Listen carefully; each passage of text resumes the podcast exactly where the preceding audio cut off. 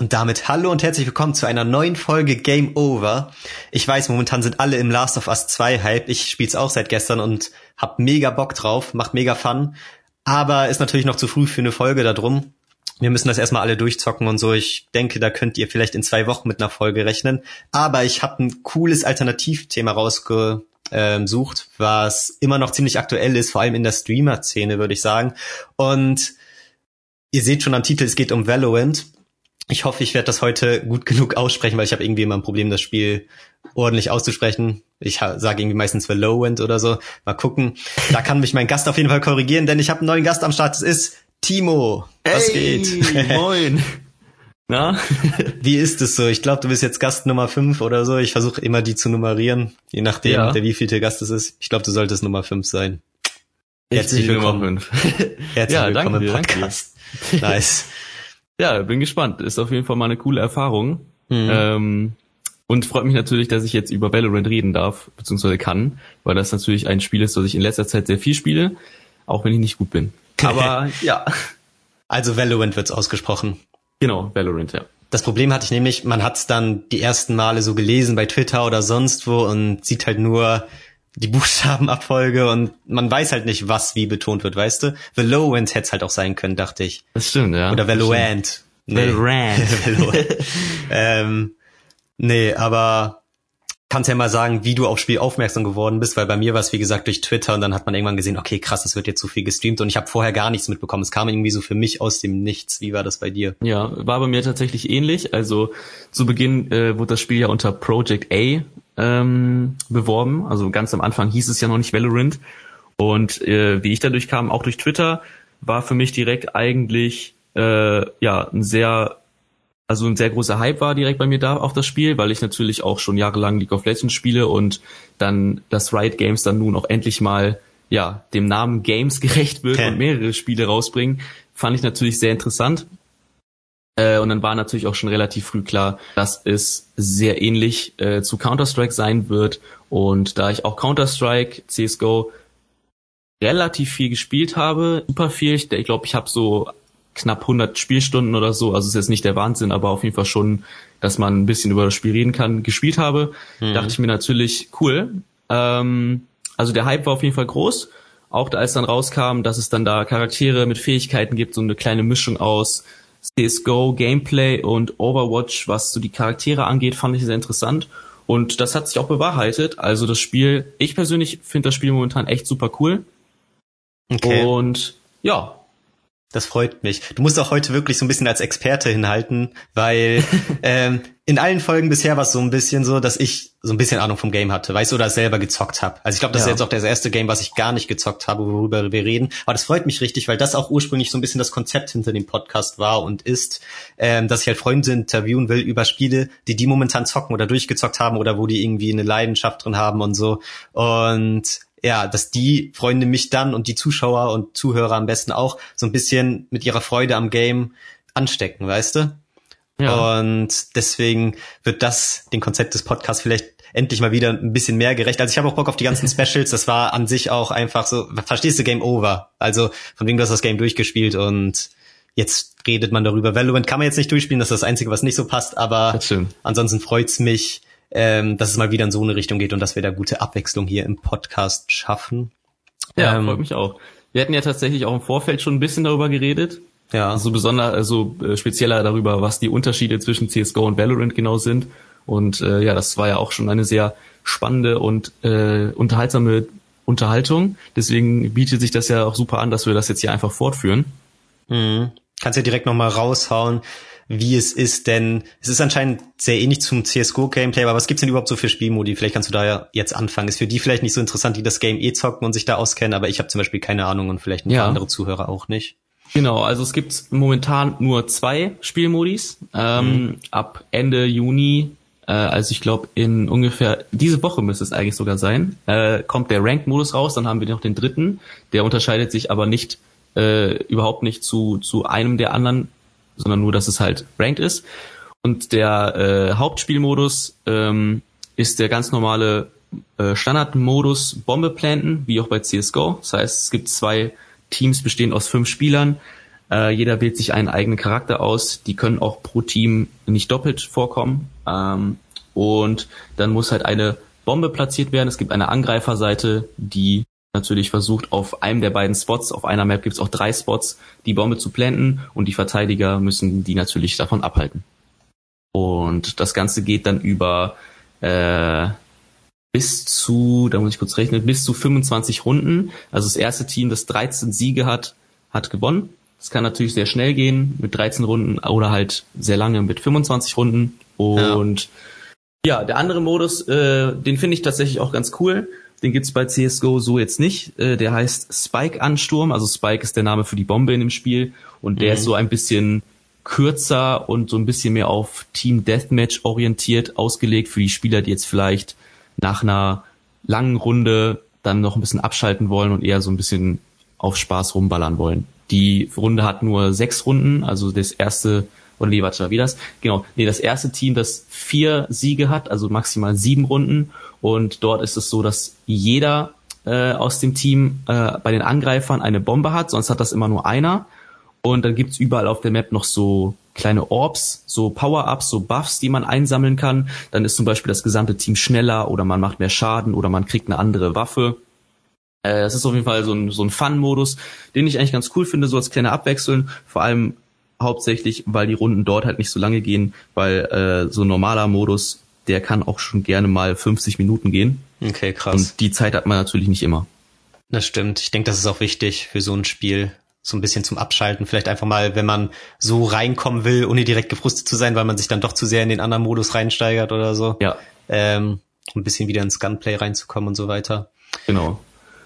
Ich benutze das tatsächlich persönlich auch ganz gerne, um, wenn ich äh, sozusagen weiß, okay, ich möchte jetzt heute zwei, drei Ründchen spielen, äh, dass ich dann am Anfang eine kleine kurze Runde spiele, um wieder so ein bisschen reinzukommen mit dem Aim und so, weil äh, wie bei CSGO ja auch ist Aim nun mal das Wichtigste in dem Spiel. Und wenn man das nicht hat, dann man das Spiel auch deinstallieren.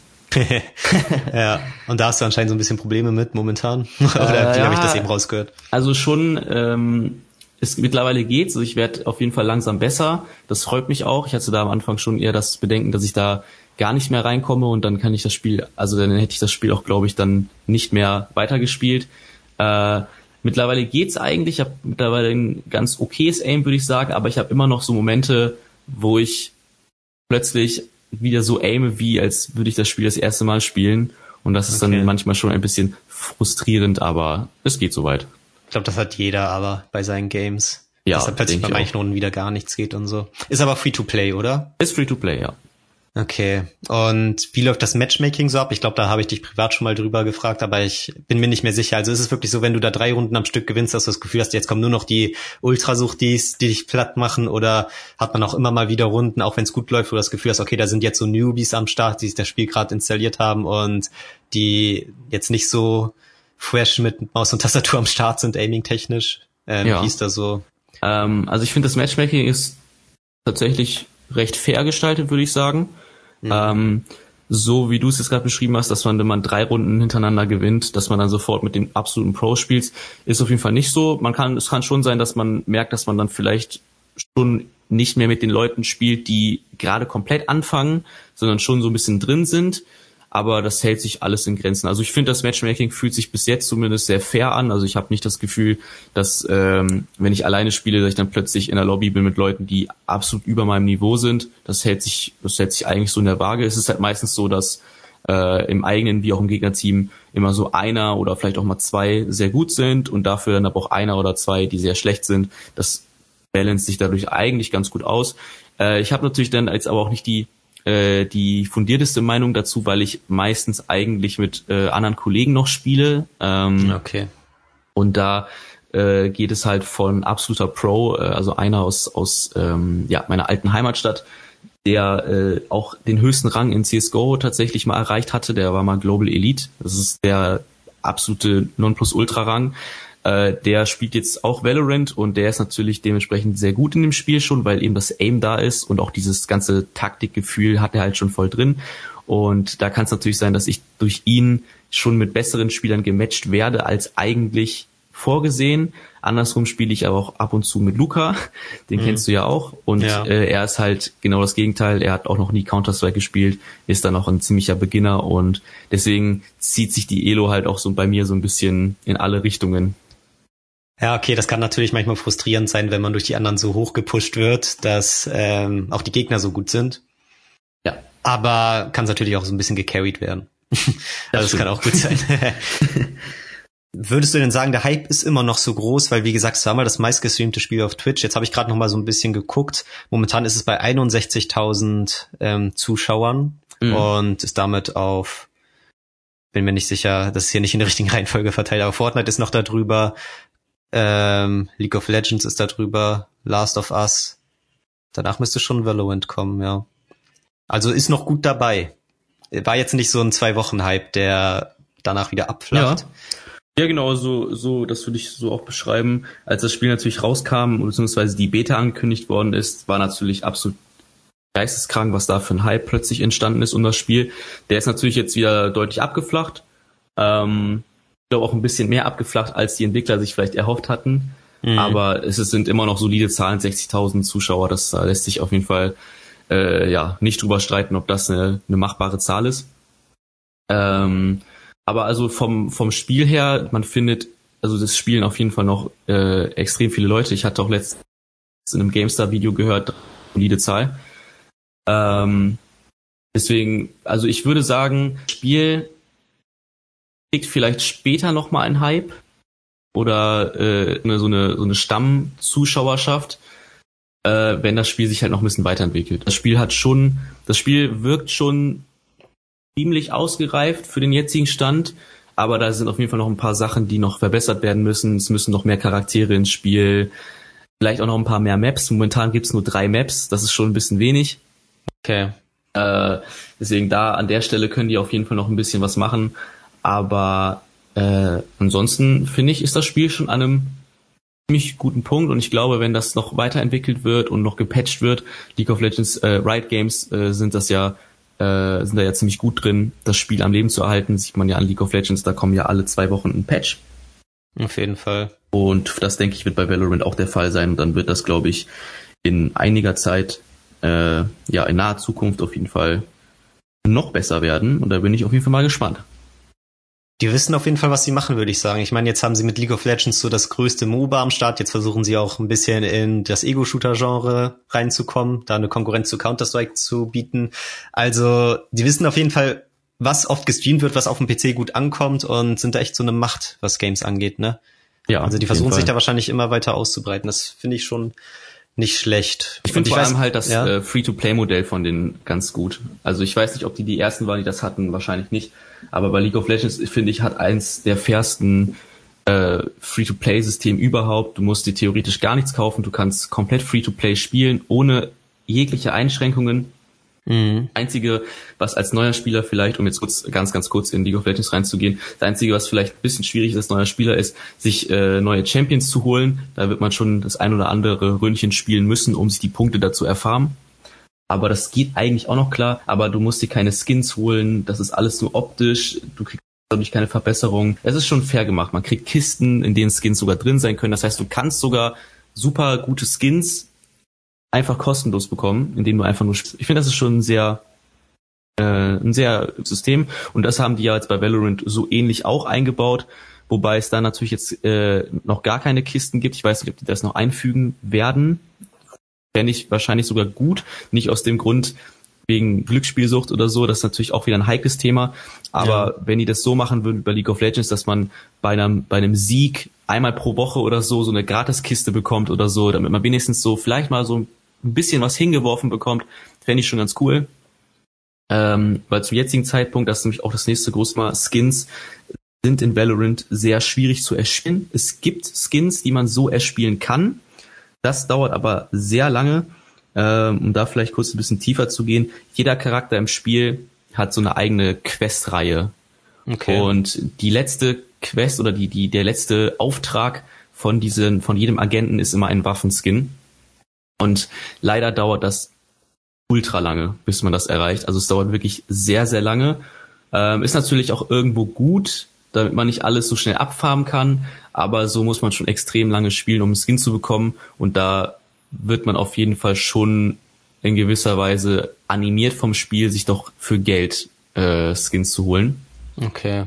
Die zum jetzigen Zeitpunkt im Spiel auch leider sehr teuer sind. Also das, äh, da fangen die billigsten Skins bei 13 Euro an und Okay, das ist heftig. das ist wirklich heftig, ja.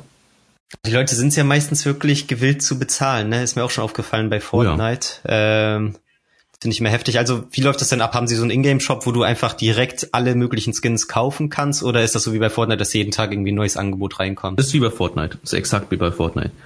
Einzige, was da noch ist, wobei ich muss auch sagen, ich habe Fortnite schon ewig nicht mehr gespielt. Season 1 habe ich nur gespielt, danach gar nichts mehr.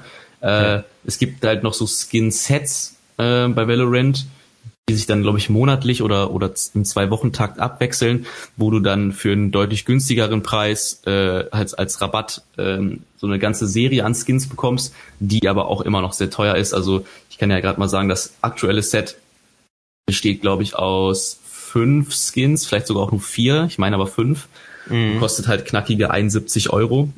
Ah, okay, krass. Das ist halt schon eine Menge. Da sind auch noch so ein paar andere Sachen dabei, aber das sind auch wieder nur so ein Banner für dein Profil, so ein Rang, so ein Schlüsselanhänger. Also es gibt in dem Spiel auch so, äh, so Waffenanhänger, die, die, die hängen und baumeln dann so an deiner Waffe runter. Finde ich eigentlich ganz nice.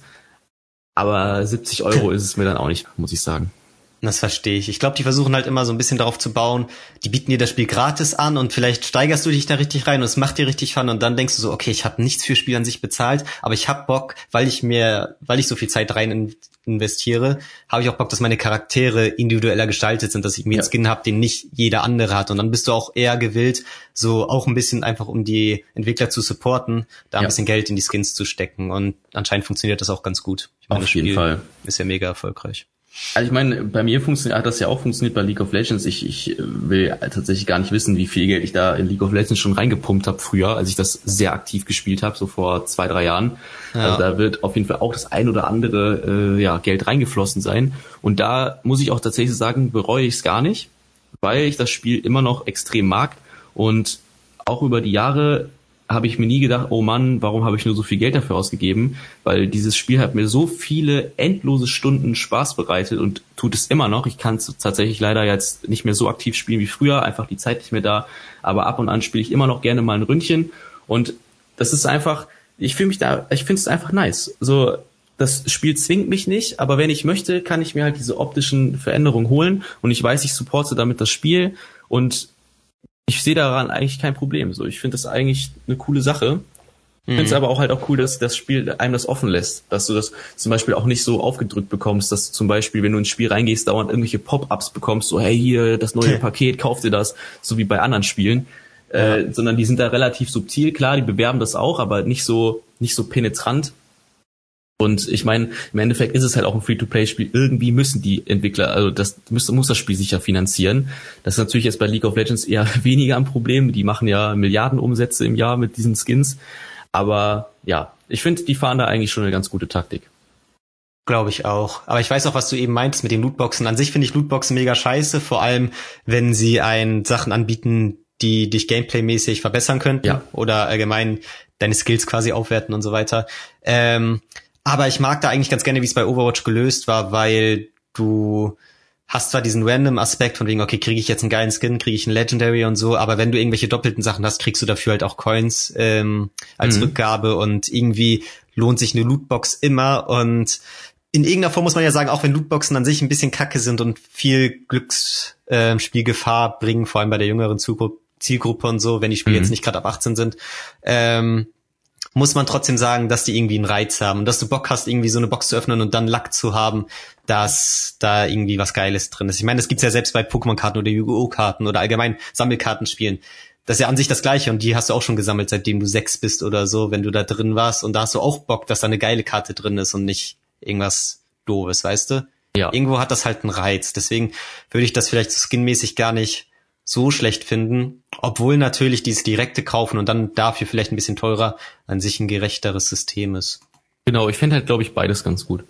Also ich, das finde ich halt bei CSGO ganz nett. Da gibt's ja diesen Marketplace, also du kaufst die Skins ja selber gar nicht im Spiel, äh, sondern nur über den Marketplace von anderen Spielern. Äh, und kannst natürlich da diese Kisten kaufen. Wobei ich sagen muss, die Kisten bei CSGO finde ich extrem doof, weil da ist die, also vielleicht wirkt es auch nur so, aber da ist die Chance, dass du da was Gutes bekommst, so gering. Also selbst so einen mittelklassigen seltenen Gegenstand kriegst du da gefühlt gar nicht. Das ist, da musst du wirklich super viel Glück haben. Und die Kisten sind halt auch extrem teuer. Also ich finde das, sollten die, also wenn die das bei Valorant noch einführen, was ich hoffe, weil ich an sich auch, wie du gesagt hast, schon es cool fände, Lootbox zu haben, weil dieser Reiz eben da ist und man sich klar macht, dass es eben nichts ist, wo man eine Menge Geld reinhauen sollte, sondern vielleicht nur mal so hier und da oder so. Oder man halt auch vom Spiel selber welche geschenkt bekommt, mal ab und an. Ist es halt einfach schon so ein nettes, so ein nettes Gimmick, was einfach das Spiel, glaube ich, noch so ein bisschen auflockert und cooler macht. Auf jeden äh, Fall. Aber ich glaube, die sollten da auf jeden Fall am Preis ein bisschen arbeiten und den vielleicht nicht so teuer machen wie bei Counter-Strike, weil ich finde, bei Counter-Strike ist der Preis schon wirklich überzogen. Ich weiß nicht, weißt du, weißt du, wie teuer die Kisten da sind? Nee, kannst gerne mal raushauen. Also bei CSGO ist ja so, dass du neben der eigentlichen Kiste auch noch einen Schlüssel brauchst, äh, mhm. um diese Kiste zu öffnen und die Schlüssel sind das teure.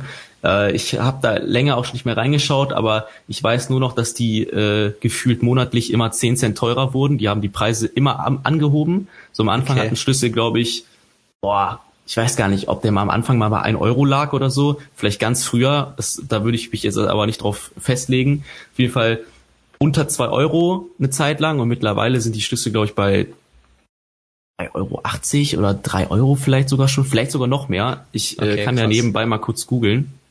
Und dazu musst du halt auch noch die Kiste kaufen und die Kisten werden halt auch auf dem Marketplace äh, ersteigert und da äh, werden ältere Kisten für teilweise 10 Cent Beträge verkauft, neue Kisten dann meistens so für 1, 2 Euro. wenn man sich überlegt, dass man dann, wenn man sich jetzt eine neue Kiste mit neuen Schlüssel holt, schon an die 5 Euro ausgibt und dann einen Skin daraus kriegt, den man dann vielleicht für 5 Cent auf dem Marketplace verkaufen kann, der vielleicht sogar auch noch scheiße aussieht, dann finde ich, geht's dann schon langsam in so eine Richtung, da das finde ich übertrieben. Okay, das ist schon ein krasser Scam. so ein bisschen, muss ich ja. sagen ich kenne mich halt auch nicht so gut mit Counter-Strike aus, deswegen ist das gerade voll interessant, aber ich kenne halt so ein paar YouTube-Videos, wo halt Leute da dann mal eine Kiste öffnen und dann ist da irgendwie ein krasser Messerskin drin und der ist dann, dann sehe ich nur, dass der angeblich 500 Euro wert ist oder noch mehr. Also anscheinend kann man da auch ultra Lack haben, aber das sind dann ja. wirklich wahrscheinlich die allerseltensten Messerskins. Kann das sein? Ja. Nee, also tatsächlich, äh, ich kann halt jetzt alles, was ich sozusagen jetzt über CSGO sage, basiert jetzt alles nur auf meiner Erfahrung, als ich vor anderthalb Jahren, zwei Jahren noch aktiv gespielt habe. Äh, mhm. Wie das mittlerweile ist, kann ich natürlich nicht sagen. Aber ja. damals war das auf jeden Fall so, dass äh, das Messer Skins auf jeden Fall erst so ab 200, 300 Euro anfangen. Also billigere gibt's nicht. Und dann Oha. gibt's halt so äh, seltene, die dann auch schon so 500, 600, 700, äh, ja, in dieser Preisspanne dann liegen. Also Messerskins waren in CSGO auf jeden Fall schon sehr begehrt oder beziehungsweise sehr, sehr selten. Wenn du einen hattest, dann war das schon, dann wusste man, du hast auf jeden Fall ordentlich Geld reingepaid oder hattest halt extrem Glück in den Kisten. Aber das ist wirklich eine Chance, dass du da ein Messer kriegst, die ist, glaube ich, astronomisch gering. Okay, also ist ja noch nicht gelungen. nee. ich habe es ah. auch nie versucht. Ich habe, glaube ich, wirklich für CSGO habe ich wirklich, glaube ich, fast gar nichts äh, irgendwie in Kisten ausgegeben. Ich habe mir höchstens dann die Skins immer direkt gekauft.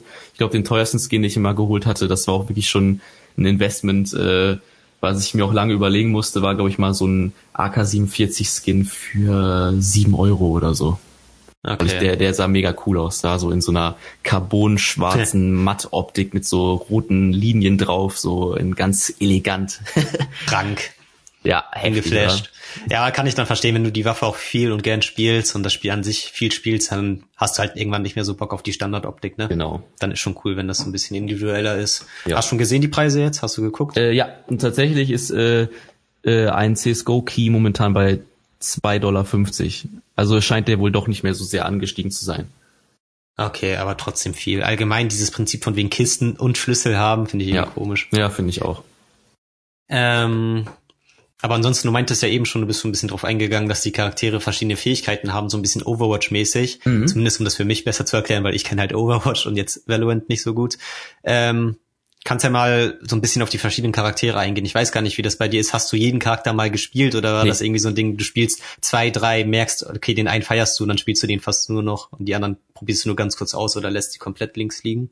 Also ich habe nicht alle Charaktere gespielt. Ähm, kann, kann man auch gar nicht tatsächlich momentan. Man äh, hat, wenn ich mich richtig erinnere, wenn man anfängt, fünf Charaktere schon freigeschaltet. Das sind so diese Standardcharaktere, die auf jeden Fall auch gut sind, also die stehen den anderen im Nichts nach. Und okay. dann kann man über, über so eine Anfangsquest, also ein Anfangskapitelblock, kann man dann noch zwei Charaktere zusätzlich freischalten, die man sich aussuchen kann. Alle danach kann man bis zum jetzigen Zeitpunkt nicht freischalten. Also es geht nicht. Kann man auch nicht kaufen. Ähm, außer ich habe irgendwas komplett übersehen, aber das, man muss seine Wahl dann schon ziemlich gut treffen. Und ich spiele da momentan nur noch äh, eine Dame, die sich Race nennt. Äh, da ist jetzt tatsächlich auf der Seite, auf gerade bin, kein Bild. Das ist der einzige Charakter auf dieser Seite, der kein die, Bild ist hat. Ist das die schwarze? Ja. Okay. Hast du davon ein Bild? Ich hab's halt Valorant Ways gegoogelt. Ach so, okay. Ja, dann äh, mache ich das doch nochmal ganz hier. Äh, die ist halt ganz cool. Ähm, ich lese hier gerade, die soll wohl, ah nee, das ist schon ein bisschen was, ja. Gut, äh, egal. ja. Ähm, ja, die, die spiele ich halt äh, hauptsächlich, außer mir schnappt die jemand in der Lobby weg. Die äh, ist ziemlich, also ja, wie soll ich anfangen? Es gibt Valorant so Grundklassen. Mhm. Äh, es gibt einmal Warte mal, es gibt einmal die Initiatoren. Die haben meistens so irgendwas, irgendwas Tisches, um sozusagen im Team einen Vorteil zu bieten. Ich sehe das hier gerade. Okay. Die können zu haben zum Beispiel ganz besondere äh, Fähigkeiten, wie zum Beispiel eine Smoke oder äh, ein, äh, ein, ein, ein, ein Aufdeckungspfeil. Also man schießt einen Pfeil und an die Wand und dann ist das so ein, in so einem Radius wird dann jeder Feind ja, aufgedeckt. So wie Hanzo. Genau. Kennst du das bei Hanzo bei Overwatch? Der hatte das auch, ne? Ja. Richtig, ja. Ja, der eine Charakter, der das hat, der ist auch ziemlich ähnlich zu Hanzo. Äh, auch die Ultimate hat einige Parallelen.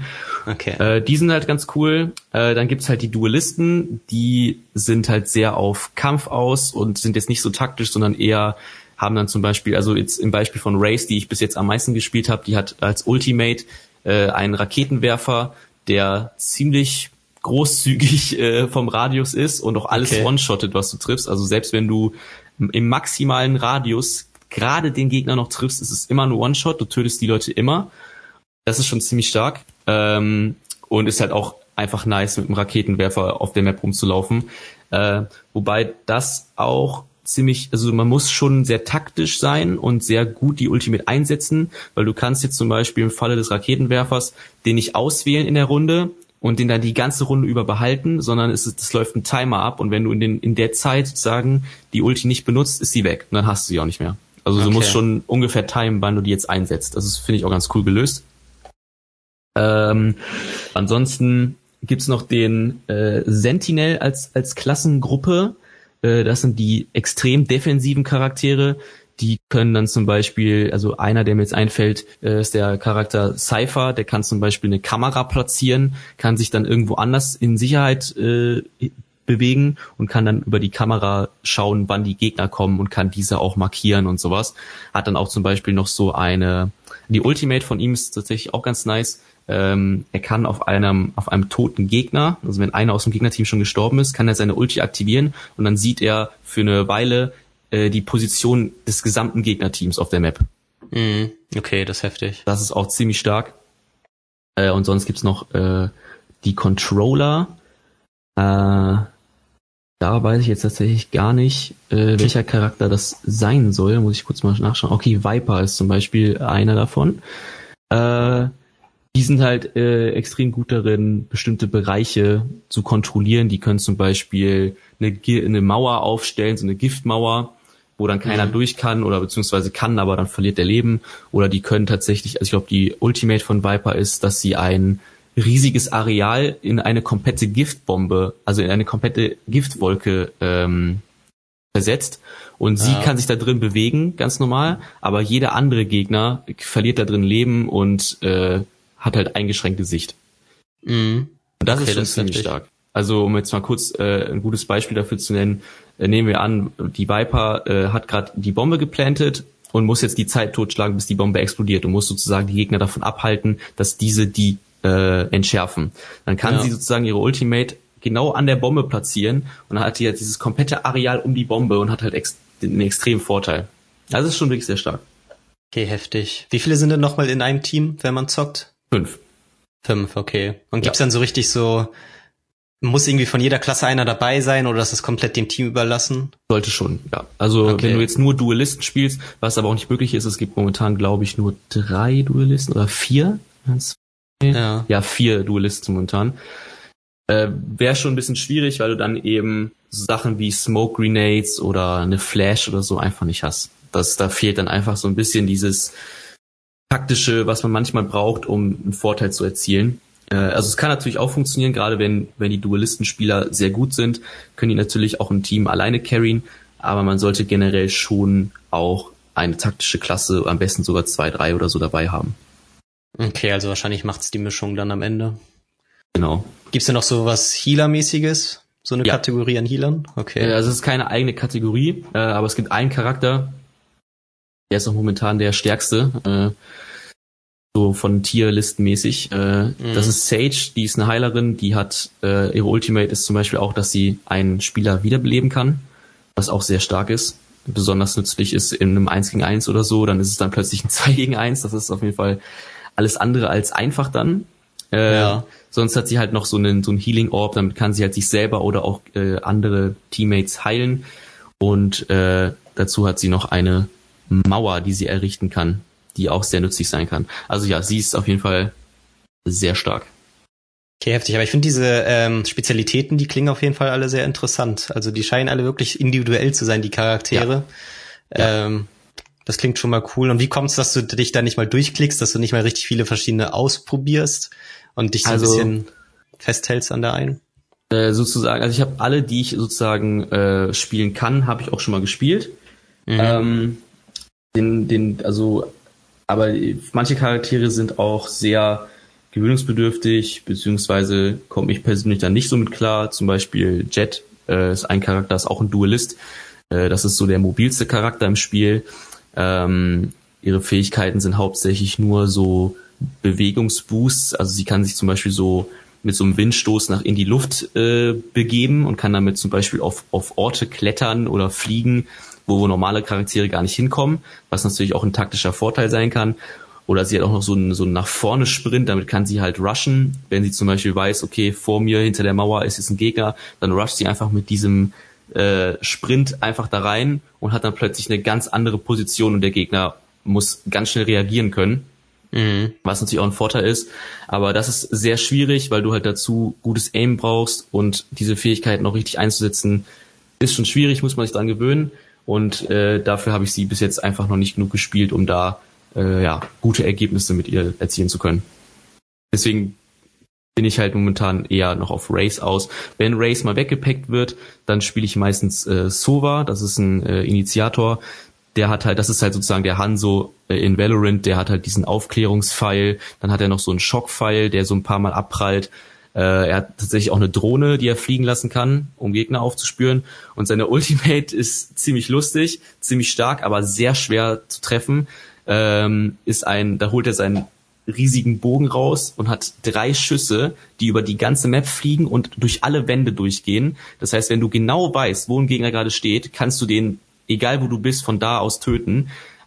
Okay, sind aber relativ schmal die Pfeile, äh, deswegen also es ist sehr schwierig zu treffen. Tatsächlich habe ich den jetzt schon ein paar Mal gespielt und habe bis gestern noch nie einen Kill damit geholt. Gestern habe ich tatsächlich mal in einer Runde zwei damit geholt. Das war auf jeden Fall ziemlich cool.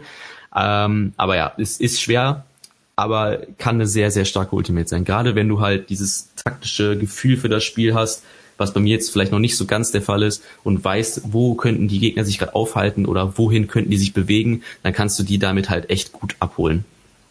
Okay, heftig. Gibt's denn auch so Achievements, ähm, wie ich das von Overwatch kenne, von wegen, okay, kille mit der einen Ulti drei Gegner oder so auf einmal und dann kriegst du irgendwas, ich weiß nicht ganz, wie das auf dem PC abläuft, ob es da dann auch so ein Achievement-System gibt oder von wegen, okay, mach das und dann kriegst du dafür einen Avatar für dein Profil oder sowas.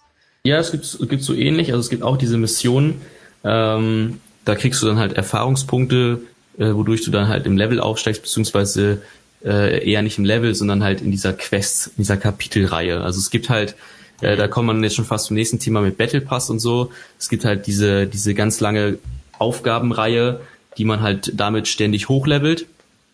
Mhm. Äh, und das genau, das, das, äh, da kriegt man halt nach jedem Spiel Punkte für und zusätzlich kann man sich halt sozusagen auch noch für jeden Charakter äh, eine Auftragsreihe aussuchen, ähm, der eben schon erwähnt hatte, wo man dann ganz am Ende in der letzten Mission dann auch diesen Waffenskin frei spielt, was sehr lange dauert.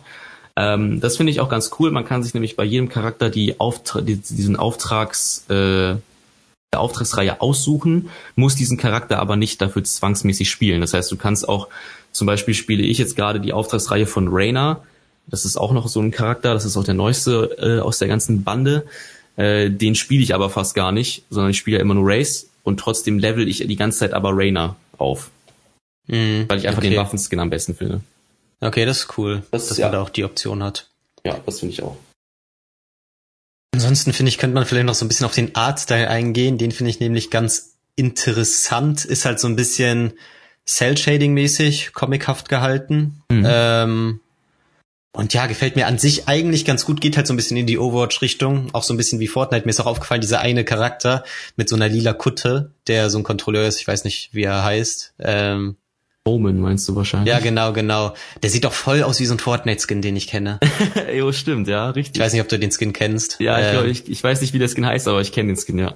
also ich könnte mir auch ganz gut vorstellen, wie die Charakterskins eins zu eins zu Fortnite-Skins sein könnten. Das ist schon vom Artstyle her sehr ähnlich. Ja. Ähm, und gefällt mir an sich auch gut. Also ich brauche da nicht irgendeine High-End-Grafik ähm, für die Charaktermodelle. Aber beim Spielen an sich, also ich habe mir bis jetzt halt nur Gameplay angeguckt, fällt mir schon auf, okay, es ist wirklich so simpel wie möglich gehalten, damit wahrscheinlich auch die Framerate ähm, so gut wie möglich laufen kann und so hoch wie möglich gehalten wird und so weiter. Weil das ist dann doch, finde ich, nochmal selbst auch für eine Cell-Shading-Comic-mäßige Grafik ein ganzes Stück nochmal unter Spielen wie Overwatch oder so. Das stimmt. Finde ja. ich. Ja. Was ich jetzt nicht, ist dann halt so Geschmackssache, aber Counter-Strike ist ja jetzt auch nicht der krasseste Evo-Shooter, grafikmäßig. Das stimmt, ja. Ähm, ja, ich weiß nicht, wie siehst du das? Findest du, da könnte noch mehr sein oder ist dir das nicht so wichtig? Dir geht's eher so um die direkte Steuerung und der Rest ist eh nur unnötiges drumherum. Also mir ist tatsächlich nicht so wichtig. Ähm, muss aber auch dazu sagen, dass ich momentan mit meinem PC leichte Probleme habe und deswegen das Spiel nicht auf äh, guten Grafikeinstellungen spielen kann. Ich weiß tatsächlich selber nicht ganz warum. Muss alles immer auf Low spielen. Deswegen sieht das Spiel natürlich nochmal deutlich schlechter aus. Okay. Aber ähm, das war auch schon bei League of Legends immer die Priorität von Riot Games, dass sie sagen, sie wollen das Spiel so so accessible wie möglich für alle Spieler machen, auch für Leute mit schlechten PCs. Und ich glaube, deswegen fiel die Entscheidung dann relativ schnell für die, äh, ja, für Riot Games, dass das Spiel, was die Grafik angeht, jetzt nicht das Nonplusultra ist. Mhm. Aber ja, so generell zu dem Artstyle, also finde ich auch, hat schon natürlich Parallelen zu Fortnite, finde ich aber gar nicht schlecht. Also ich war von Anfang an immer ein Fan von dem äh, Stil von Fortnite. Ich mag das voll. Ich finde, es muss nicht so so auf realistic aus sein. Ich finde diesen Stil so sogar irgendwie ganz cool, hat so ein bisschen was Fantasy-mäßiges, bin ich persönlich schon ein ziemlich großer Fan von. Und ich finde das dann wie bei Valorant eigentlich ganz gut gelöst dafür, dass es doch noch relativ simpel ist, ist der Stil in sich aber auf jeden Fall schlüssig und sieht gut aus. Ja, kann ich dir auf jeden Fall zustimmen. Die Charaktere sehen alle sehr individuell aus, haben alle irgendwie ihren eigenen Charme. Ja. Das stimmt schon. Auch wenn die Parallelen zu Overwatch bei den Charakteren teilweise natürlich schon äh, nicht zu übersehen sind, wie jetzt zum Beispiel beim Sova mit dem Bogen oder auch Race äh, sieht schon aus wie die Schwester von Lucio, finde ich. Ja, so ein bisschen. Hast also ist halt schon so irgendwie der gleiche Vibe, so dieses brasilianische beziehungsweise sie kommt aus El Salvador, steht hier gerade auf der Seite. Ah ja, okay. Ich finde aber auch, die sieht voll so aus wie so ein Charakter von Apex Legends. Da gibt's irgendwie so einen Standardcharakter, der meistens auch auf den Covern zu sehen ist und der hat auch voll die Ähnlichkeit. Ja, stimmt. Apex ja. Legends. Ob die da dann drauf ist. Äh, okay, finde ich gerade kein Bild zu. Vielleicht ist das auch einfach nur in meinem Kopf. Aber ich habe das Gefühl, da sah eine so ähnlich aus.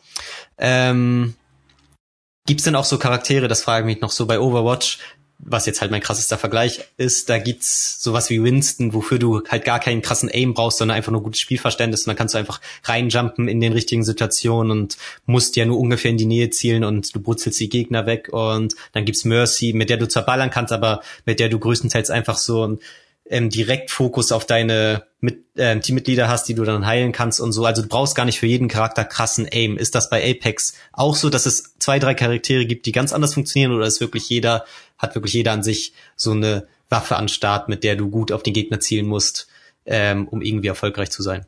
Ja, also das Aim ist bei jedem Charakter wichtig. Okay. Also abgesehen von den Fähigkeiten äh, unterscheiden sich die Charaktere auch überhaupt nicht. Du kannst mit jedem Charakter die exakt gleichen Waffen kaufen und musst du auch gezwungenermaßen. Ähm, also ja, da gibt's keinen Unterschied. Also es gibt jetzt nicht wie bei Overwatch so diese Tank-Klasse, äh, wo du mehr nur als so Fleischschild dienst und dich nach vorne positionierst und yeah. dann einfach nur wartest, bis deine Damage-Dealer dann irgendwie einen da holen, sondern da ist es wirklich so, dass du mit jedem Charakter äh, sehr taktisch spielen musst, beziehungsweise taktisch ist jetzt hier das falsche Wort, weil als Tank musst du ja auch taktisch spielen, sondern du musst schon sehr vorsichtig spielen, kannst nicht einfach rein und musst abwarten, geduldig sein und gut aimen können. Also wenn ich das richtig verstehe, sind die Waffen an sich, können bei allen Charakteren gleich sein und die Charaktere unterscheiden sich nur aufgrund ihrer Special-Fähigkeiten. Genau. Wie? Okay, nice, das habe ich bis jetzt so gar nicht wahrgenommen. Das ist nochmal sehr interessant. Ja, also du kannst mit jedem Charakter eine AK spielen. Also die heißen im Spiel natürlich nicht AK, äh, okay. aber das ist vielleicht auch noch so ein Punkt, wo man eine, eine, einen Vergleich zu, zu CSGO ziehen kann. Was die Waffen angeht, sind die schon sehr, sehr ähnlich. Also es gibt wie auch in CSGO, äh, vielleicht für jetzt die Zuhörer, die CSGO auch selber gespielt haben, es gibt in dem Spiel eine Waffe, die ist genau wie die AK. Ähm, sieht natürlich anders aus, aber hat auch die Eigenschaft, dass sie auf relativ hohe Distanz, äh, wie auch im Nah, mit einem Headshot one-shottet, dafür aber schneller schießt. Das ist dann immer die Waffe meiner Wahl, weil mein Aim halt, wie schon eben erwähnt, nicht das Beste ist. Deswegen gehe ich dann lieber auf die safe Variante. Und dann auch so Waffen wie die Shotguns, die Pistols. Es gibt eine Ghost, die äh, relativ genau schießt, dafür aber relativ langsam eigentlich.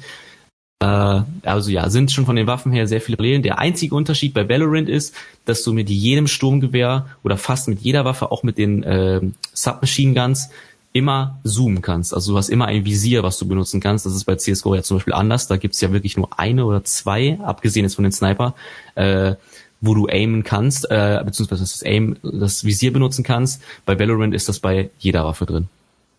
Okay, heftig. Ja, also da kannst du immer zielen, was auch auf äh, lange Sicht, also auf, auf hohe Distanz auch auf jeden Fall nützlich ist. Äh, dafür aber meines Wissens nach das Spray-Pattern dafür dann schwieriger wird. Das ist ja auch noch so ein Riesenpunkt, auch in CSGO. Ich weiß nicht, inwiefern du dich da schon, schon was mit anfangen kannst mit dem Begriff. Ähm, Spray-Pattern? Ja. Dass man irgendwie, ja, erklär mal. Keine also das Ahnung. ist, wenn du dich jetzt mit deiner Waffe in Valorant vor eine Wand stellst und einfach nur schießen gedrückt hältst, dann äh, ist es halt so, dass immer das gleiche Pattern erscheint. Also die Waffe hat immer dasselbe Pattern, zumindest so. in CSGO. Äh, in Valorant ist es ein Tick anders, das habe ich tatsächlich kurz vor dem Podcast noch gelesen, dass äh, dort das Pattern nur auf der Y-Achse, also hoch runter, gleich bleibt, dafür aber äh, nach äh, links und rechts leicht random ist. Das heißt, da haben sich auch einige Pro-Spieler schon drüber aufgeregt, weil man damit dann halt das Spray-Pattern nicht exakt ähm, berechnen kann. Also CSGO gibt es ja wirklich Leute, äh, die das Spray-Pattern so verinnerlicht haben, dass die mhm. dich abschießen ihr ganzes Magazin verballern und jeder einzelne, jede einzelne Kugel davon mit Rückstoß alles einberechnet exakt deinen Kopf trifft. Weil die halt dann die Maus okay. so mitziehen. Die zieht dann runter, leicht nach links, runter, leicht nach rechts. Die, die verstehen das einfach so krass, dass auch echt, ja, beeindruckend ist. Das finde ich heftig, weil ich hätte jetzt eigentlich von mir aus direkt gesagt, mach doch einfach komplett random Spray Pattern, weil ist ja auch in echt so. So ein bisschen, dass du es nicht ja. eins zu eins ähm, dir im Vorhinein vorstellen kannst und wissen kannst, wo die Kugel landet. Ähm, aber natürlich macht das alles noch wesentlich kompetitiver, wenn es wirklich, ja. wenn es immer das Gleiche ist und man das im Kopf vorher berechnen kann. Okay, nee, ähm, danach, wenn ich jetzt für eine Sekunde auf ihn schieße, muss ich in dritten Hundertstel leicht rechts schießen, weil dann die, Schu die Kugel leicht links landen wird. Ja. So, keine Ahnung. ähm, ist natürlich crazy. Ah, weiß ich auch nicht, was ich davon halten soll. Also ich finde, Valorant, vielleicht sollten die, wenn dann komplett random oder komplett Spray-Pattern-mäßig, dass das immer gleich bleibt. Das klingt wie so ein komisches Zwischending. Ja, finde ich auch. Also ich glaube, die, die, die Begründung, die die dafür haben, ist, dass sie das Spiel halt ein bisschen leichter machen wollten für neue Spieler. Weil ja. Spray-Pattern so ähnlich ist natürlich schwer und da hat man dann vielleicht mal die Situation, dass ein guter Spieler dich nicht holt, dich nicht killt, weil er eben das Spray-Pattern nicht zu 100% vorhersagen kann und deswegen vielleicht leicht daneben schießt. Und das okay. hast du als CSGO halt nicht. Also ein guter Spieler in CSGO der knallt dich halt auch aus höchster Distanz mit einer AK oder so komplett weg, weil er das Spraypad dann einfach extra kennt. Das ist halt ziemlich krass. Also ja, gebe ich dir recht. Ich finde auch, die sollten das wahrscheinlich äh, exakt wie bei CSGO übernehmen und das Spraypad dann immer gleich machen, mhm. weil das einfach fairer wäre. Ähm, das komplett, komplett random zu machen, wäre aber der absolut falsche, falsche Move, weil dann würde das Spiel sterben. Dann wäre das Spiel nicht mehr kompetitiv, dann wäre nichts mehr vorhersehbar, dann würden die ah, ganzen Pro-Gamer sich aus dem, aus dem Spiel zurückziehen. Also bei, umso mehr Glück ja. du ins Spiel reinbringst, umso, umso weniger kompetitiv ist es. Und das wäre das der Tod von dem Spiel. Okay, krass. Ja, wahrscheinlich diese Ego-Shooter-Vollprofis, ähm, die sind dann wahrscheinlich schon abgefuckt, wenn die Schüsse nicht eins zu eins genau da ankommen, wo sie es eigentlich haben wollen, ne? Genau. Kann das dann schon krass was ausmachen. Okay, ja. heftig.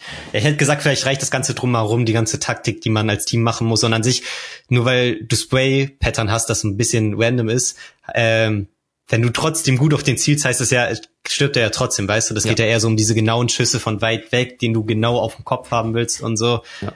Aber ich weiß, was du meinst, diese Vollprofis und wenn es dann wirklich hier irgendwie E-Sports-mäßig am Start sein soll, ähm, da ja. wäre das wahrscheinlich der falsche Schritt. Ja, dann wäre das auf jeden Fall schwierig. Aber ja, da bin ich auf jeden Fall mal echt gespannt, ähm, wie sich die ganze E-Sport-Szene um das Spiel entwickelt. Also Turniere und so gibt's ja schon und die meisten, mhm.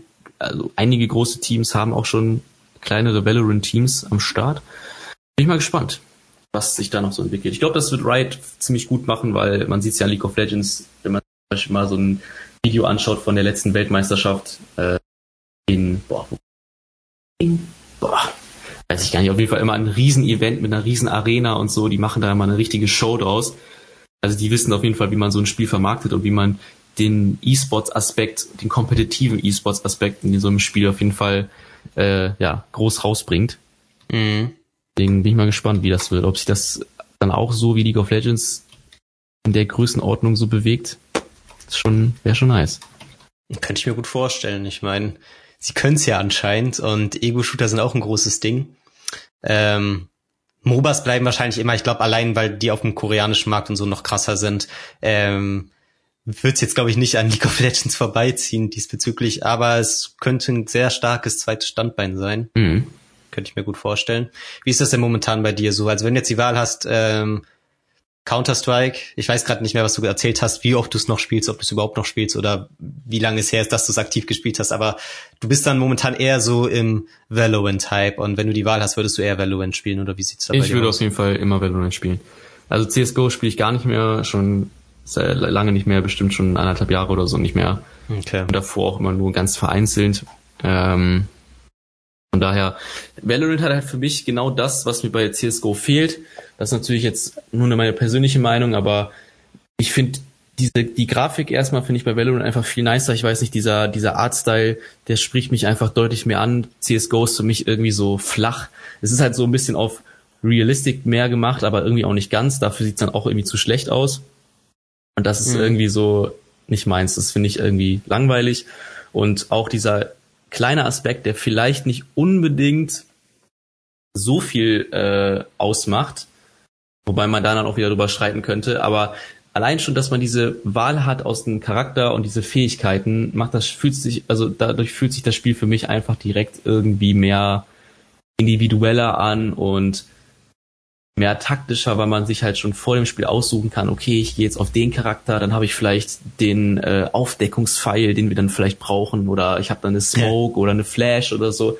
Ja. Da hat man irgendwie mehr, ja, weiß ich nicht, kann man im Vorfeld schon irgendwie mehr, mehr bestimmen. Wobei man natürlich auch sagen muss, bei CSGO hast du halt immer alles, ne? Also du kannst dir bei CSGO immer einen Molotov holen, du kannst dir bei CSGO immer eine Blendgranate, immer eine Smoke holen. Da hast du natürlich so gesehen die größte Variation, weil du das immer selber aussuchen kannst. Wenn du jetzt einen Charakter spielst, der nichts davon hat, dann hast du das halt auch nicht und kannst es auch nicht kaufen. Das ist, geht dann halt einfach nicht. Mhm. Von daher kann ich auch Leute verstehen, die sagen, nee, das ist, das finde ich doof. Aber ich weiß nicht, irgendwie, wahrscheinlich ist es hauptsächlich der Artstyle, der mir das Spiel irgendwie deutlich angenehmer macht.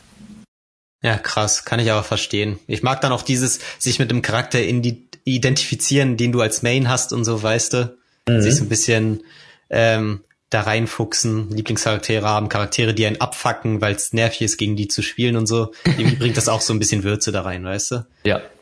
Ähm, Auf jeden Fall. Hast du denn mal Overwatch gespielt? Ja, tatsächlich auch, ja. Ähm, weiß Wie kommt es denn jetzt so, dass du Overwatch zum Beispiel nicht weiterspielst und was ist für dich so der Unterschied, warum du Valorant vielleicht besser findest? Oder können, siehst du das so als unterschiedliche Dinge? Sind die doch zu unterschiedlich, dass du die so krass miteinander vergleichen würdest? Mm, das ist eine ziemlich gute Frage. Würde ich tatsächlich sogar fast sagen, ja. Also ich finde es, glaube ich, schwierig, die beiden Spiele zu vergleichen. Ähm, aber ja, ich, also Overwatch habe ich jetzt auch schon echt lange nicht mehr gespielt. Äh, mhm. Habe ich eine Zeit lang auch recht viel gespielt und ich fand das Spiel auch immer ganz cool. Hatte aber bei Overwatch zum Beispiel immer das Problem, dass ich keinen festen Charakter hatte, weil mir keiner so richtig zugesagt hat. Ich fand Hanzo immer mega cool, weil der halt so halb Sniper war mit seinem Bogen. Ja. Das, das fand ich immer mega nice, wenn du da coole Plays gemacht hast. Das war krass. Auch die Ultimate mit diesem Drachen, der dann über die Map fliegt, mega cool. Ähm, den habe ich auch, glaube ich, am meisten mit so gespielt. Äh, ja, ansonsten Soldier 76 fand ich auch noch ganz cool. Das war halt so der COD-Charakter in, ja, genau. in der Overwatch. Den fand genau. ich auch ganz cool. Aber dann hat's eigentlich auch schon aufgehört. Äh, für Genji war ich immer zu schlecht. Äh, ja, ich Hast glaub, du aber wahrscheinlich auch gespielt am Anfang, wo es noch nicht so viele neue Charaktere gab, ne? Kann das sein? Das kann sein, ja. Das kann. Äh, stimmt, ich, ich weiß auch gar nicht mehr, was da mittlerweile alles schon wieder gibt. Da gibt es bestimmt schon wieder ganz viele neue Charaktere, die ich noch gar nicht kenne. Auf jeden Fall. In Overwatch bin ich auf jeden Fall mehr drin. Ähm, hätte ich auch Bock, sowas mal mit dir zu spielen. Das Problem ist halt immer so, ich zock sowas eher auf der Playstation und du dann halt auf jeden Fall PC, ne? Ja. und Crossplay ist da jetzt auch noch nicht so das große Ding und bei Ego-Shootern ist das dann auch die Frage, okay, inwiefern ist das fair? Ja, ja. ist dann manchmal ein bisschen schwierig. Aber Richtig. vielleicht bei Overwatch 2, das ist ja angekündigt.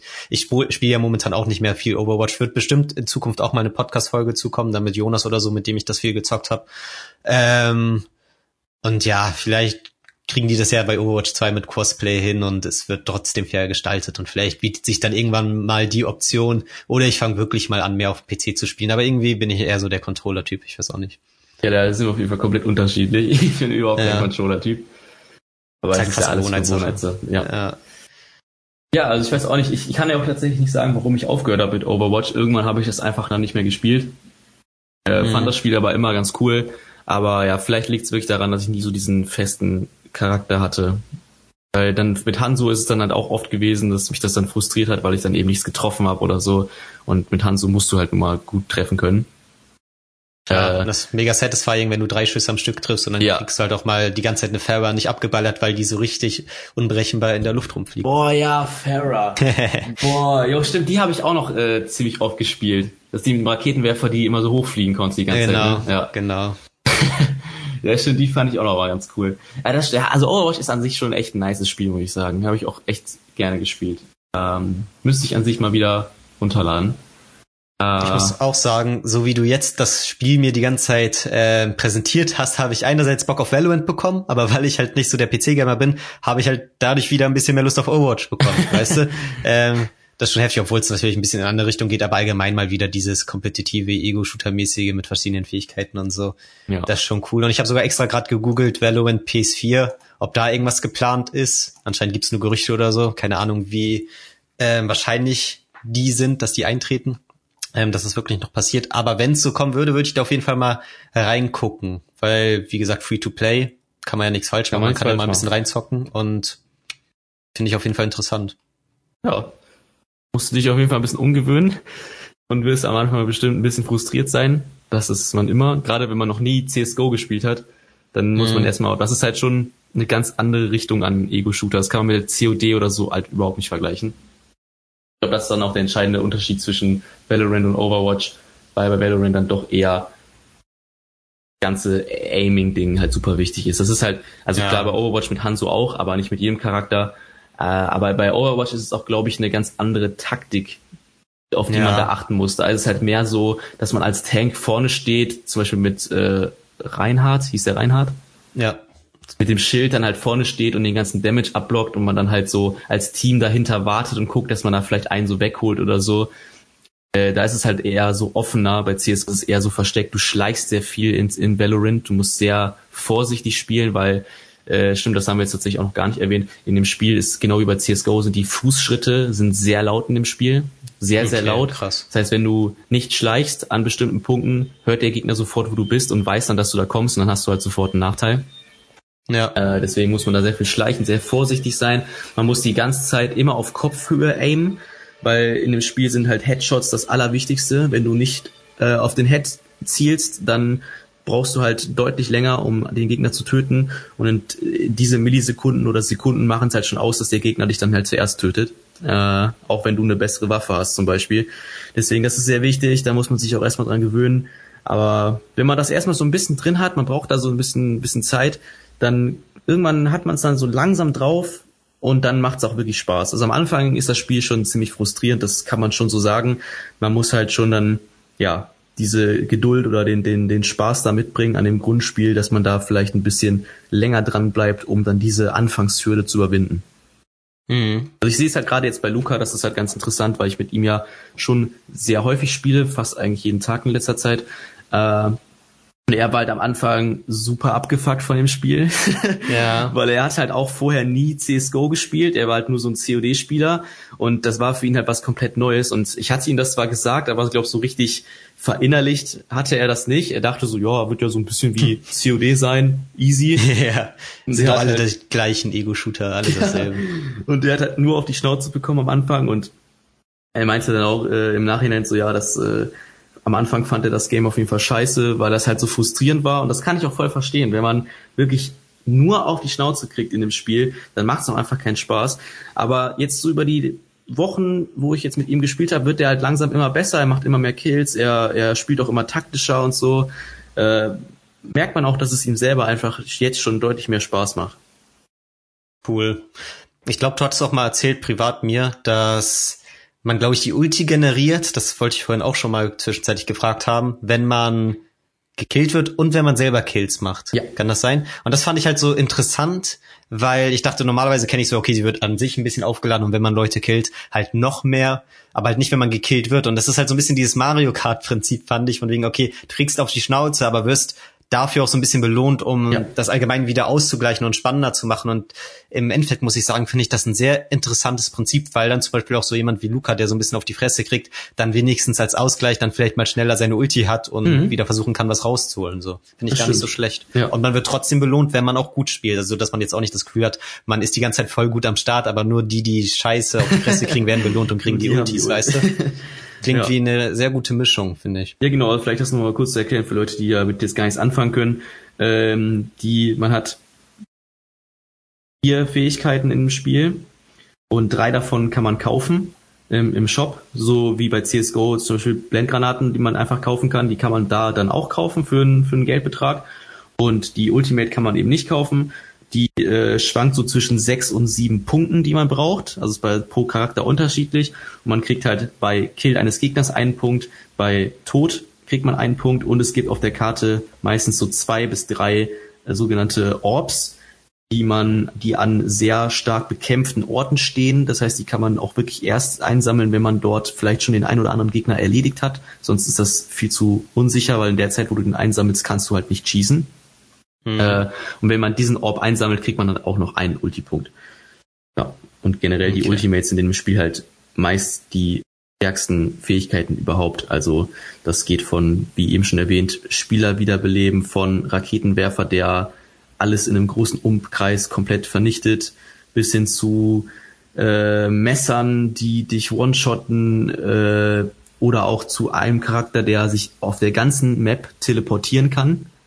Also der kann okay, sich heftig. mit der Ultimate theoretisch hinter das gesamte Gegnerteam teleportieren und die von hinten alle wegmachen. Also da gibt's auch einige extrem coole Plays und Clips auf Twitter, etc. Das ist schon wirklich nice. Äh, muss man aber alle sehr gut einsetzen können. Also es ist, ich finde, das ist, das ist aber irgendwie auch ganz cool.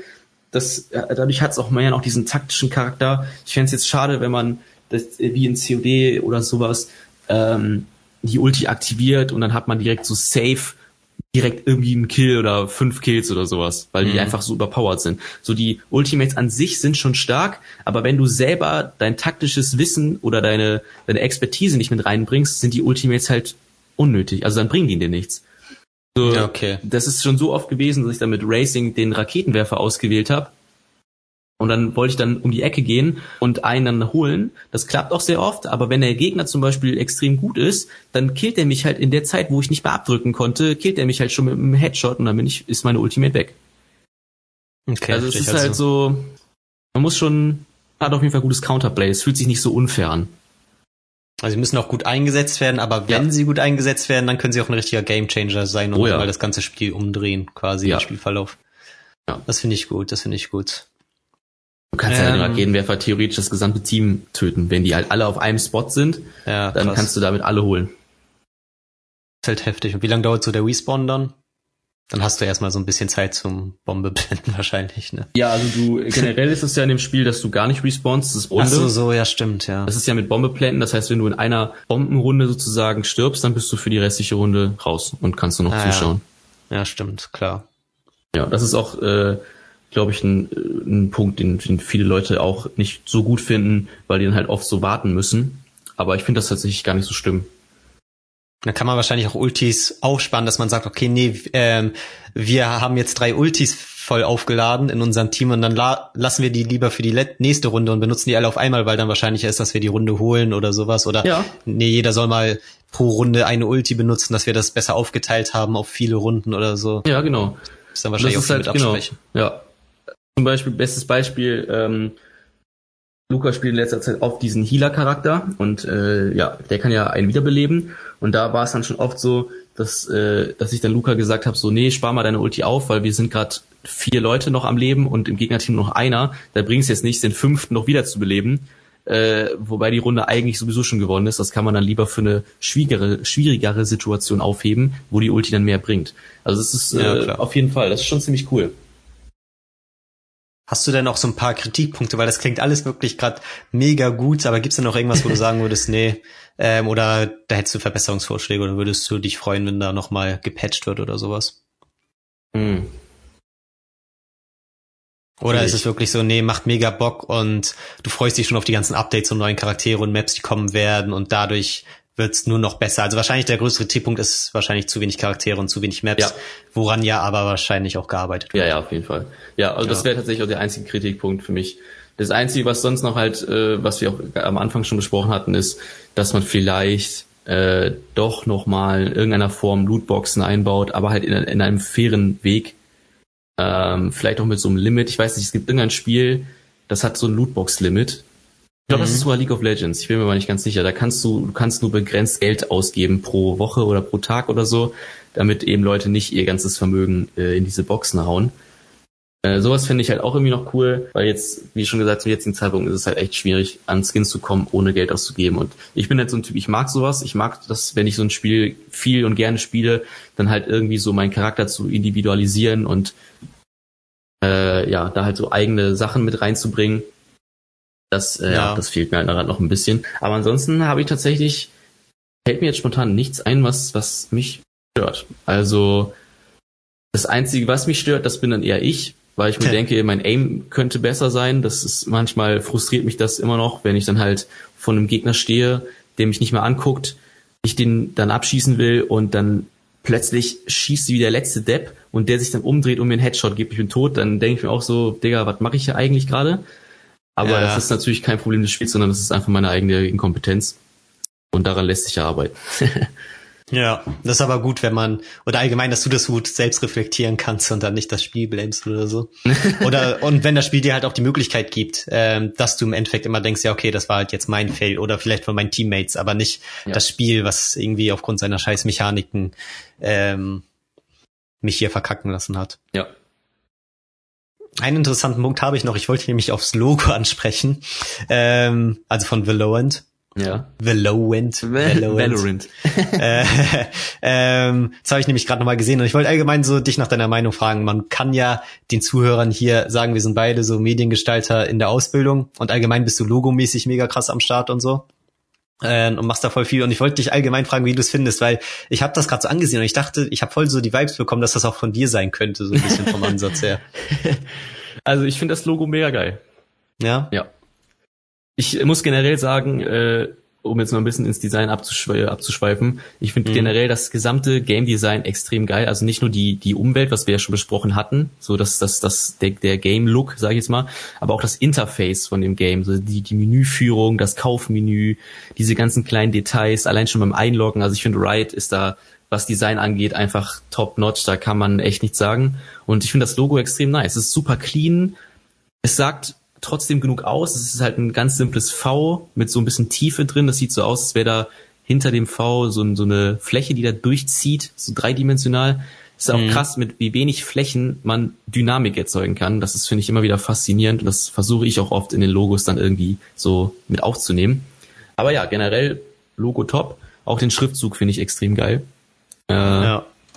So, so einen ähnlichen Schriftzug habe ich tatsächlich in der Vergangenheit auch schon ein paar Mal gemacht. Also ja, äh, ich verstehe tatsächlich, warum du denkst, dass es von mir sein könnte, weil das ist auch so den Stil, den ich so am meisten feiere. Einfach dieses super cleane, minimalistische, weil man damit dann auch einfach mega viel machen kann.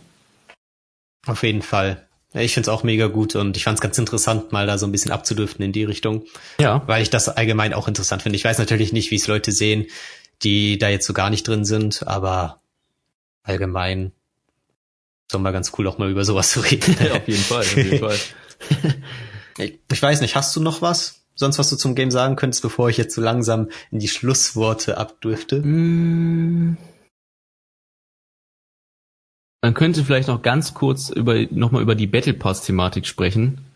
Hm. Da gibt es auf jeden Fall auch einen Punkt, äh, ja, den ich da vielleicht besser fänden würde. Da hatten wir ja auch schon im Vorfeld drüber gesprochen. Über ja. Fortnite. Fortnite hat das ja so geprägt, diesen ganzen Battle Pass. Äh, Gibt es halt auch da ein, eine Art Pass, äh, der dir am Anfang nicht wirklich sagt, dass du doch hier Geld ausgeben musst, um diese Belohnung überhaupt zu bekommen. Äh, da wird das immer in so Fünfer-Schritten geteilt und alle fünf Schritte kriegst du äh, zwei Gratis-Belohnungen, manchmal auch nur eine. Das sind aber auch nie Skins oder so, sondern das sind immer nur so Graffiti oder Banner oder Anhänger für deine Waffe oder so. Okay. Und äh, musst dann halt aber schon den Battle Pass kaufen, um dann auch die Skins zu bekommen. Und auch diese, es gibt nämlich noch so eine andere Währung im Spiel, das ist vielleicht auch noch ganz interessant. Also es gibt natürlich einmal die die Paid Currency, womit du die teuren Skins kaufst. Das sind die Valorant Points. Und dann gibt's aber noch die Radianit-Punkte. Hm.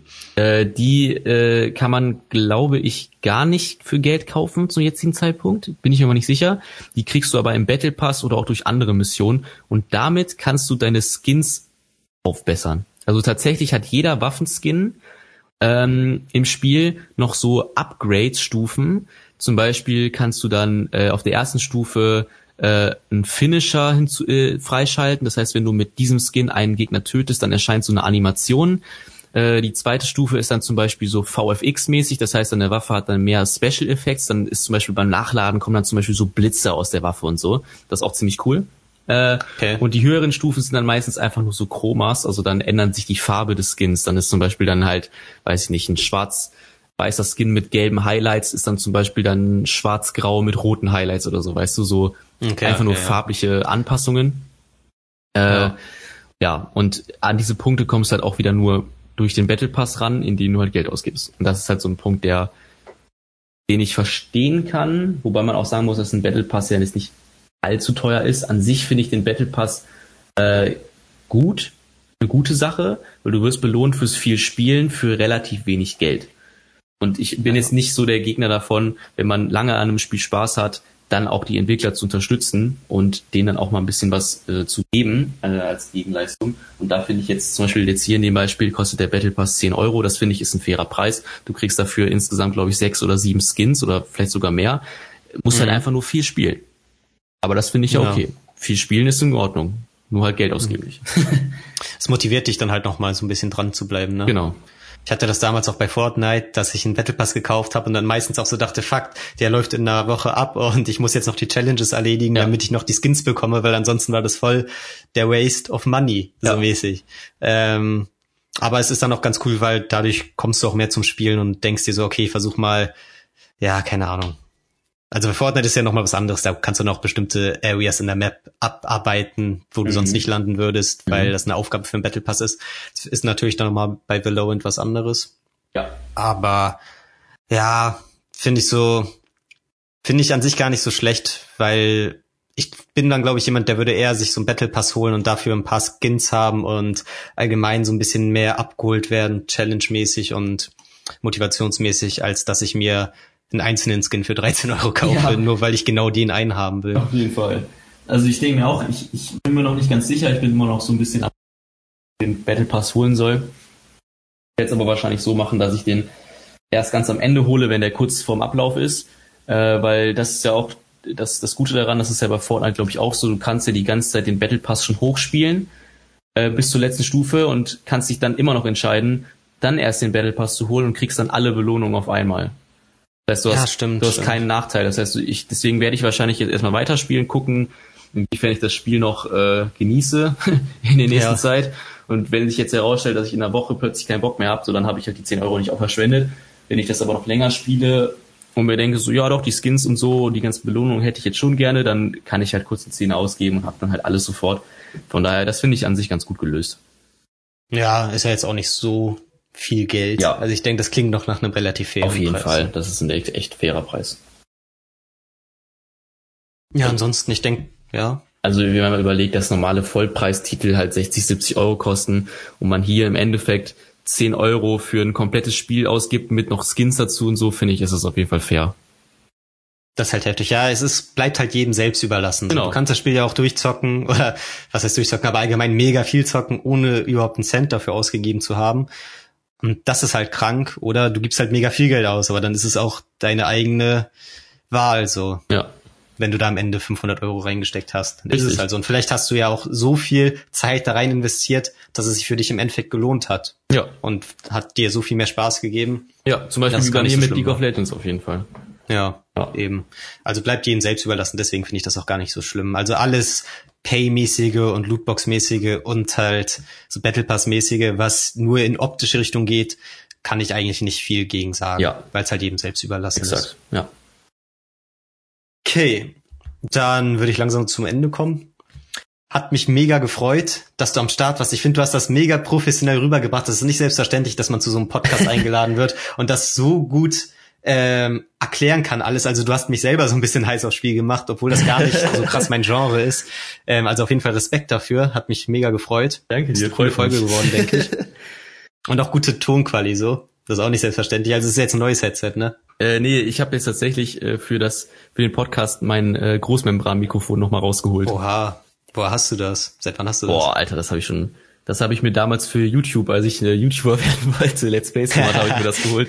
Das habe ich bestimmt schon boah, sechs Jahre. Okay, heftig. Ja. Hat man auf jeden Fall gehört, war gute Tonquali. ähm, und ja, wie gesagt, ich hoffe, vielleicht hat das, ist das ja auch so ein bisschen auf die Zuhörer übergesprungen, den Bock, den ich bekommen habe und allgemein, wie du das erklärt hast. Ich denke, da kann man schon Lust drauf bekommen. Oder ihr wart schon voll in Valorant drin und hattet einfach Lust, jetzt ein bisschen zuzuhören, wie Timo das sieht. Ähm, ja, und dann würde ich mich herzlich fürs Zuhören bedanken. Herzlich bei dir bedanken, Timo, dass du mit am Start warst. Gerne. Und dann hören wir uns beim nächsten Mal wieder. Haut rein, Leute. Ciao. Ciao.